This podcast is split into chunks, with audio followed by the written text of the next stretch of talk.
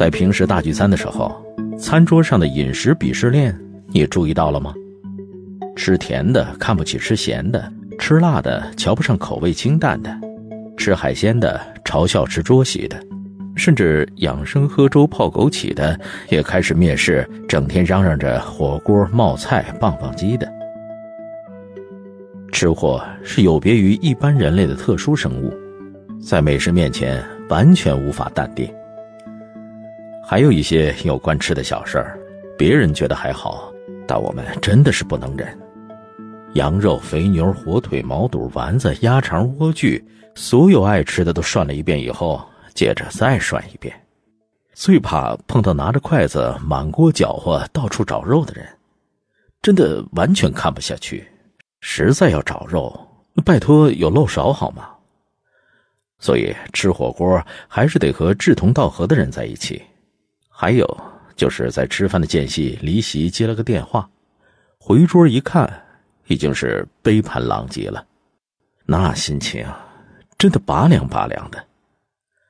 好友推荐一家超好吃的餐厅，自己开着导航转了 N 圈之后，依旧没有找到。饥肠辘辘，忍无可忍，最后只好在街边买了一份煎饼果子。在《孤独的美食家》中有一句台词：“毫无顾虑的享受美食，这种孤高行为，才是平等的赋予现代人的最大程度的治愈。”现代人的生活很匆忙，我们有一千个不好好吃饭的借口。可是，食物的作用不仅仅只是填饱肚子。它和诗词歌赋一样，是世俗生活里的一种追求、享受与热爱。我们日夜奔波，我们辛劳忙碌，最根本的还是为了谋一口饭。如果都无法在食物中获得小确幸，那我们努力奔跑的意义又在哪里呢？你会说，我为了吃上一顿饭已经够拼的了，但你还是没有学会如何吃饭。自己一个人体会一顿饭的香，是需要心境的。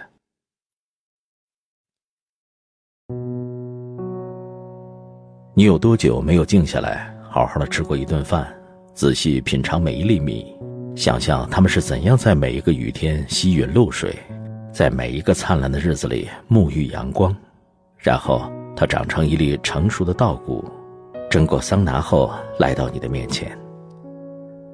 很多人吃米饭，根本不在意它的味道，要么一边刷剧一边听，要么在吃饭的时候回复微信。焦虑、烦躁，有时不是天气不好，而是不能平静。好好吃饭，也许比药物更能治愈心病。去看看电影《小森林》，春夏秋冬都看完，你会有什么感觉？当然。也许只是饿。在小小的村庄里，世子利用应季的时蔬做出各种美味：果酱、核桃饭、番茄罐头。世子总是有妙招，把本来或许要扔掉的食材变成美味，或是把平淡无奇的食物点石成金。比如卷心菜最外层的叶子不那么可口，就切碎炸成面饼，取其清香。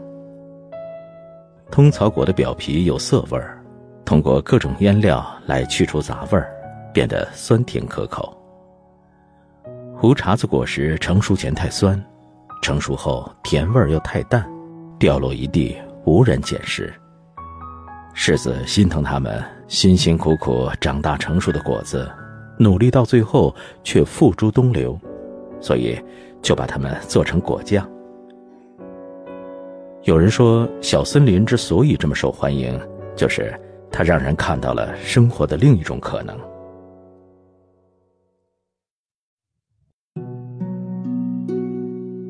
一个人用一种谦卑的态度去生活，他不会把生命的一切都视作理所应当，而是能够怀着一种敬畏的态度去活着。缺乏敬畏感是当代社会的一种通病，因为缺乏敬畏感。粮食被大量的糟蹋着，因为缺乏敬畏感，人们吃的三心二意；因为缺乏敬畏感，无良的商家能在厕所做外卖。曾经有媒体爆料那些恶心的食品加工过程，当事人的态度很是敷衍，说反正自己不吃。盘中的食物没有生命力，我们听说过智商、情商，吃商高的人却能用一种敬畏、感激的态度去对待。这样的人，怎么可能处理不好自己的人际关系，又怎么可能办不好自己的工作？曾听过这样一段话：没有人能够一辈子计算着卡路里来过日子。让人变胖、不健康的不是食物的错，而是人们的不懂节制。智商高的人绝不是这不吃那不吃的人，而是懂得节制，不会用苛刻的条件来约束自我，反而懂得用恰当的方式给身体、生活、生命。减负。